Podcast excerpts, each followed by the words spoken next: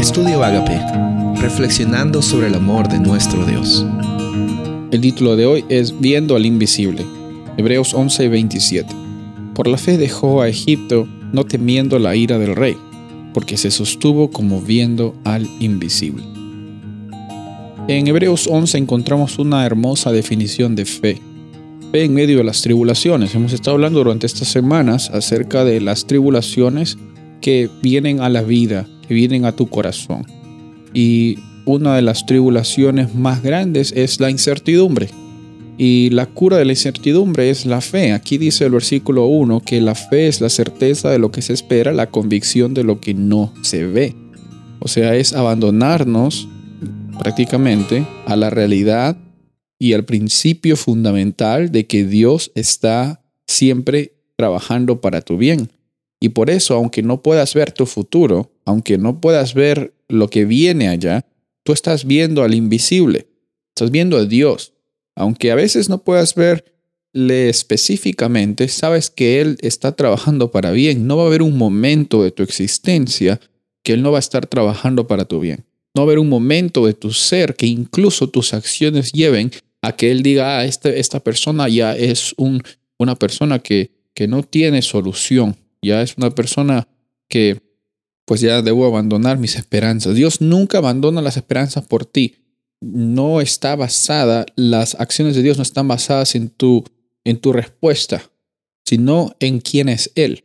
Y por cómo es Él, Él es fiel, también podemos por fe descansar en su fidelidad, también respondiendo con fidelidad, no buscando algo a cambio, sino porque ya tenemos todo a cambio. Ya lo hemos recibido la extravagancia de nuestro Padre Celestial como vimos días anteriores. Él nos ama tanto que no escatimó el precio a pagar para que tú y yo tengamos hoy abundancia.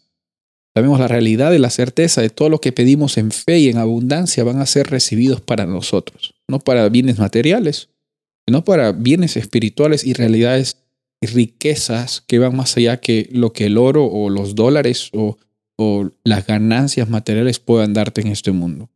También la mayor ganancia es la realidad de que nuestra vida no termina aquí. Hay eternidad para el que invoca el nombre de Jesús, para el que tiene el Espíritu Santo en su corazón. También hay la realidad de, descansar en lo invisible, que podemos dejar nuestra ansiedad ante Él.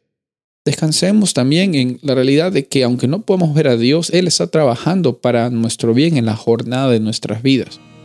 Por eso es que la fe y la realidad de ver al invisible eh, parece un poco difícil de hacer, pero cuando dejas y, pones toda la guardia alta que tienes allí de, tu cerebro, pensando que tiene sentido y que no tiene sentido, y descansas en, en la realidad de tu Padre Celestial proveyendo para ti, allí es cuando tú y yo vivimos con abundancia. Y esa es la vida que Dios nos ha llamado a vivir hoy, incluso en medio de las circunstancias adversas.